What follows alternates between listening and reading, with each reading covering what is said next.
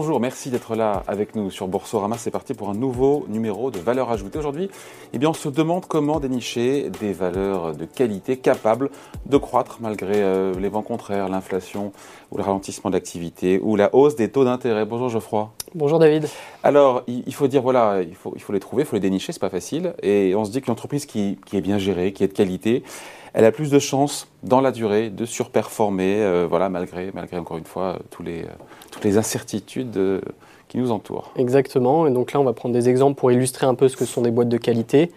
à noter que ce n'est pas des recommandations d'investissement, on n'est pas nécessairement investi dans les boîtes dont on va parler. L'idée, c'est voilà, d'avoir une, une, idée concrète de ce que sont les, des boîtes de qualité. On est bien documenté sur le principe que sur le long terme, ces boîtes de qualité devraient surperformer si évidemment quand on les achète, on ne les surpaye pas aussi. Hein. Oui, tout à fait. Donc quand on achète des boîtes avec de fortes barrières à l'entrée, des sources de croissance et des caractéristiques financières euh, intéressantes, notamment le retour sur capital employé, mathématiquement, euh, on va bien s'en sortir. Bon, euh, sachant qu'il y a d'autres paramètres évidemment à, prendre en compte, il n'y a pas seulement le fait qu'intrinsèquement, euh, qu'il y, ait des qualités intrinsèques sur un titre, sur une valeur, sur une entreprise, il y a d'autres paramètres, euh, notamment et pas seulement la valorisation de la boîte. Hein. Exactement, la valorisation c'est un, élément central dont on va probablement pas beaucoup parler aujourd'hui, mais effectivement, il faut, il faut la prendre en compte lorsqu'on investit. Bon, alors première entreprise de qualité, selon vous, Pernod. Pernod Ricard, tout Les spiritueux. Les spiritueux. Alors, ce qui est intéressant dans, les spiritueux, dans Pernod Ricard en particulier, ce sont d'abord, donc, quand, on regarde les sources de croissance de cette entreprise, il y a un certain nombre de sources de croissance intéressantes. Il y a notamment le fait que euh, les spiritueux vont gagner des parts de marché sur d'autres types d'alcool, notamment le vin. ça, c'est une première source de croissance. La deuxième source de croissance, c'est que les gens vont boire moins mais mieux, ce qu'on appelle la premiumisation. Donc ça, euh, une boîte comme Pernod en bénéficie. Et puis enfin, il y a une autre tendance, plutôt dans les pays émergents, c'est que euh, dans les pays émergents, les, gens consomment beaucoup de, plutôt d'alcools locaux, une très grosse part de marché de ces alcools locaux. Et petit à petit, à mesure que ces pays se développent, ils se tournent vers des, marques plus internationales. Bon, donc source de croissance, on, les voit bien. Euh, des barrières à l'entrée, vous les voyez où là, ces, Alors, ces barrières? Donc il y en a plusieurs hein, chez Pernod. Euh, la première, c'est, je dirais qu'il y a toute une partie de, du business qui est fait avec des, ce qu'on appelle des alcools bruns, c'est-à-dire des alcools qui vont vieillir. Euh, et notamment euh, une grande partie du, des ventes de, de Pernod, c'est du cognac. Euh, et le cognac, notamment par exemple pour faire du, cognac XO, il faut que ça vieillisse 15 ans. Mmh. et donc, si vous et moi, on, veut lancer un business de cognac XO, on va devoir acheter notre raisin, le faire vieillir pendant 15 ans avant de commencer à faire des ventes. Voilà. Donc ça, déjà, c'est une barrière à l'entrée forte. La deuxième barrière à l'entrée, toujours si on parle du cognac, on pourrait parler aussi du scotch, c'est l'appellation géographique. Euh, le cognac, euh, il faut que le raisin provienne d'une région très, très définie, et notamment euh, les meilleurs raisins sont sur des zones très limitées, donc ce qui fait qu'il y a une offre limitée de raisins, et que c'est difficile, si vous voulez vous lancer, d'avoir accès à, ces raisins. et, la troisième barrière à l'entrée dont on peut parler, c'est l'accès à la distribution. Il faut une très grande taille critique pour être capable de servir tous les bars, tous les restaurants, tous les, hum, les boîtes de nuit, les supermarchés. Euh, et ça, c'est une force qu'a cette boîte Pernod. et qui leur permet voilà, de, se protéger par rapport à la, compétition. Le fait que ce soit une, une entreprise familiale, qu'on dit souvent, gérer sur le long terme, un bon père de famille aussi, ça joue dans une... Euh, Bien sûr, c'est une caractéristique essentielle euh, parce que les boîtes familiales, comme vous le dites, ont une vision de long terme et vont être capables d'investir là où euh, des actionnaires plus financiers vont être plus orientés vers des retours à plus court terme, alors qu'une famille, elle travaille sur le long terme et donc elle est capable de mm. faire des investissements sur le long terme, même si ça peut coûter sur le terme. Oui, avec des résultats financiers qui sont au rendez-vous quand on regarde un petit peu les marges et compagnie. Hein. Exactement, c'est une, une, entreprise qui a, qui a des, chiffres financiers euh, extraordinaires. Euh, avec euh, voilà, une marge bénéficiaire de l'ordre de 25%, une marge de free cash flow aussi très, très élevée à un peu moins de 20%, et des retours sur capital employé de l'ordre de 25%, ce ah sont des, des, chiffres, ah des chiffres sympathiques. Bon, après évidemment, il y a des risques quand on s'expose à, à, Pernod comme sur n'importe quelle valeur, notamment peut-être leur présence en Chine, mais en même temps c'est une opportunité aussi. Donc, Voilà, exactement. Il faut, il faut savoir que bah, le, cognac est, est, beaucoup consommé alors, aux États-Unis, mais aussi beaucoup en Chine. Euh, et donc, euh, il y a une forte exposition à la Chine et à l'Asie, donc il faut en être conscient euh, lorsqu'on investit. et, puis, et puis voilà, donc c'est un risque dont, il faut être conscient quand on investit dans Pernod. Deuxième entreprise de qualité, selon vous, Geoffroy, c'est Hermès. pour l'aspect source de croissance, on le voit bien, évidemment. Même si c'est du luxe, luxe. Voilà, c'est du, du luxe euh, vraiment euh, tout en haut de, la pyramide. Euh, les sources de croissance, c'est bien sûr c'est l'augmentation des classes aisées. et puis ce ressort de l'âme humaine qui existe depuis la nuit des temps, pour appeler la, vanité ou bien la, gratification, et, et, sur lequel voilà, les marques de luxe en général, et Hermès en particulier, bénéficient. Euh, et ce qui leur donne voilà, des avenues de croissance euh, potentielles. La barrière à l'entrée, c'est l'image, le savoir-faire, c'est... Euh, bah voilà, Hermès, c'est une boîte qui a été créée en 1837, je pense.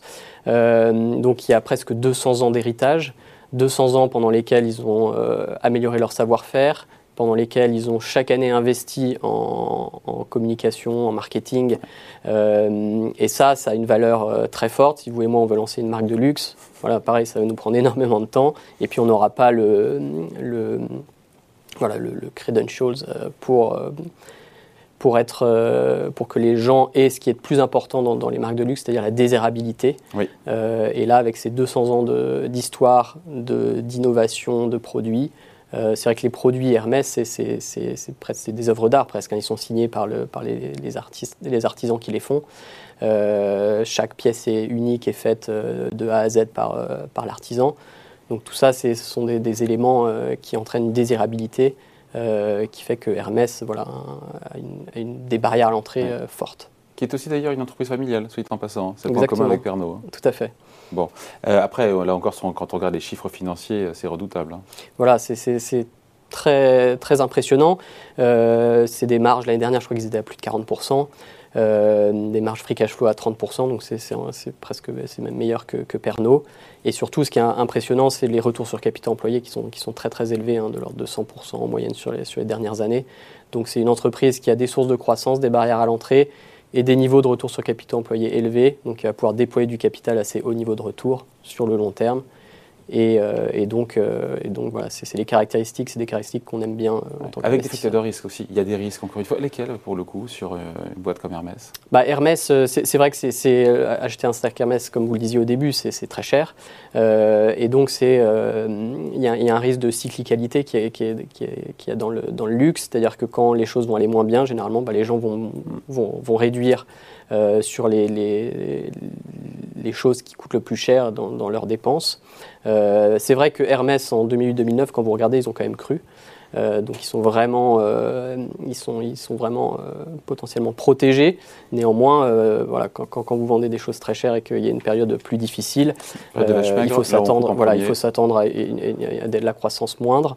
Et puis l'autre, l'autre point, c'est que ces boîtes de luxe sont aussi assez dépendantes à l'Asie, aux consommateurs asiatiques. Et donc, voilà, si, le consommateur asiatique va moins bien, forcément, on est à risque. Alors, deux valeurs euh, sur trois sont françaises. Une dernière est finlandaise. Euh, pour le coup, Kone, je ne sais pas comment il faut le dire. Kone. Kone, voilà, boîte finlandaise d'ascenseur. Exactement. Boîte familiale aussi. c'est le point commun aux trois. Hein. Exactement. on aime bien les, boîtes familiales, on vient d'en parler. Hein. C'est vraiment généralement des boîtes bien gérées et qui investissent au bon moment. Euh, donc Kone, ce sont des ascenseurs. Pourquoi les ascenseurs? C'est un bon métier. Euh, en fait, la barrière à l'entrée, ça va être euh, la base installée. C'est-à-dire qu'une fois qu'on a placé un ascenseur dans, un, dans un immeuble, on peut le changer. On peut le changer, mais pourquoi le changer hein? Quand Tant qu'il fait, le, tant fait, tant fait le, travail, euh, qui n'a pas trop de panne. Euh, on, a, pourquoi dépenser de l'argent pour changer quelque chose qui marche euh, Et donc, en fait, les, boîtes d'ascenseurs ne vont pas gagner d'argent quand elles vont construire l'ascenseur. C'est dommage. Ah oui, c'est après, c'est sur les services. Voilà, c'est sur les services. Ah. Et généralement, en fait, il y a un très fort taux de service attaché à. Une fois que vous avez placé l'ascenseur, vous allez généralement récupérer le service parce que euh, on, vous dit que voilà, la garantie ne marche que si vous prenez le service chez, chez, chez Kone, par exemple, euh, ou euh, voilà, ils ont les pièces spécifiques ne sont présentes que chez le, la, maintenance de. Euh, ce qui dit maintenance, dit logiciel, dit un peu de tech aussi quelque part Exactement, alors Conneux est une boîte qui, innove beaucoup dans, dans, ce domaine pour essayer de faire de la maintenance prédictive, essayer de connecter les ascenseurs ah. directement pour... L'IoT. Voilà, exactement. exactement. Euh, Econeux est donc, donc assez forte barrière à l'entrée et a des sources de croissance euh, que sont l'urbanisation, on va construire de, plus en plus d'immeubles, euh, et puis il y a aussi la rénovation, euh, qui est une tendance intéressante et notamment en termes d'efficacité énergétique. les ascenseurs, c'est un poste de dépenses et de consommation notamment de, d'énergie. Et en rénovant, on est capable de, faire baisser la consommation énergétique de, des immeubles. Et, euh, et, les ascenseurs font partie de, de, ce, de, cette problématique. Ils peuvent se faire disrupter ou on peut, on peut se faire ubériser quand on construit les ascenseurs ou pas? Alors non, c'est une des caractéristiques qu'on aime bien aussi euh, dans les ascenseurs, c'est que voilà, c'est un, une entreprise qui, enfin c'est un mécanisme qui a été inventé il y a à peu près 200 ans et a priori, sauf si on arrive à inventer des chaussures volantes ou qu'on puisse monter euh, facilement, on, voilà, dans 200 ans, dans 500 ans, euh, c'est un business qui existera. Et donc ça, c'est vrai que ça a de la valeur. Bon, et sur les chiffres, on n'est pas au niveau de marge, j'imagine, euh, du luxe Non, hein bah, comme il y a toute cette partie où quand il place l'ascenseur, il gagne assez peu d'argent, on est sur des niveaux de, marge un peu inférieurs, on est plutôt de l'ordre de 10-12% de, de, marge free cash flow, de marge et, et bit. Euh, ce qui fait que voilà, c'est un petit peu euh, en, deçà. Néanmoins, euh, est un assembleur, c'est-à-dire qu'ils ne vont pas produire eux-mêmes les pièces euh, des ascenseurs, ils vont, ils vont les acheter, ce qui font qu'ils ont ce qu'on appelle un, un, besoin en fonds de roulement négatif. Euh, puisqu'ils vont euh, recevoir l'argent avant de payer mmh. leurs fournisseurs. Euh, Un BFR négatif, ça nous renvoie à nos chères études. Exactement. et ce qui fait qu'en fait, ils vont avoir des retours sur capital employé très élevés. Du, de, de, ce fait. Et donc, la croissance de l'entreprise ne nécessite, nécessite, assez peu de capitaux. Et donc, ça, c'est une caractéristique qu'on aime bien. Bon, sur ces, trois, sur ces trois valeurs, le risque aussi, j'ai oublié, tiens, le risque sur une valeur comme ça comme Alors, encore une fois, exposition à la Chine, c'est presque un tiers du, du business. Euh, et donc, si euh, la Chine construit moins, euh, où il y a un ralentissement, il y a potentiellement un, risque sur, sur les ventes de cette entreprise. On sait que l'environnement a, changé dans le monde, le contexte économique, notamment avec ce retour de l'inflation qui peut être sera durera peut-être pas autour de 7-8%, mais en tout cas à des niveaux plus élevés que ce qu'on a connu depuis, depuis 20 ou 30 ans. Est-ce que dans ce contexte, ces trois entreprises peuvent mieux s'en sortir? Elles ont cette capacité de pricing power, de transmettre euh, ces hausses de prix à leurs clients pour conserver des marges qui sont à des niveaux appréciables? Bah, Tout à fait. En fait, euh, quand on regarde ces trois entreprises, elles vont avoir des marges brutes, qui est vraiment l'indicateur euh, clé pour se rendre compte à quel point l'entreprise est capable de, passer les coûts auxquels elle fait face. C'est des entreprises qui font toutes des marges brutes supérieures à 60%, même 70% dans le cas d'Hermès, alors que l'entreprise moyenne, par exemple dans le marché américain ou dans le marché européen, va plutôt être entre 30 et 40. Donc c'est des entreprises qui intrinsèquement euh, voilà, leurs consommateurs sont prêts à payer euh, une prime assez forte par rapport à ce que coûte le produit. Euh, et donc ça montre qu'il y a de la désirabilité, que les produits, les produits sont, sont, valorisés par les consommateurs. et donc ça, c'est un, un, bon ingrédient pour, pour passer l'inflation.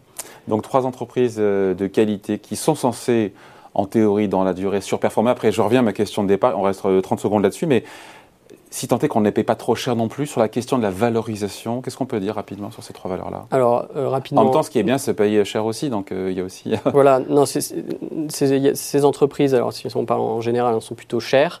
Euh, elles sont moins chères qu'il y a trois mois ou qu'il y a six mois, donc ça c'est déjà, déjà quelque chose. Mais voilà, il faut, il faut faire un travail sur la valorisation, essayer de se, de, se rendre compte le prix qu'on paye par rapport à ce que sera l'entreprise dans 5 ans, dans 10 ans, dans 20 ans. Euh, et donc c'est en faisant ce travail qu'on va se rendre compte est-ce que l'entreprise euh, est un bon investissement ou pas. Allez, merci Geoffroy. Je vous en prie. Et Valeur Ajoutée revient la semaine prochaine sur Boursorama.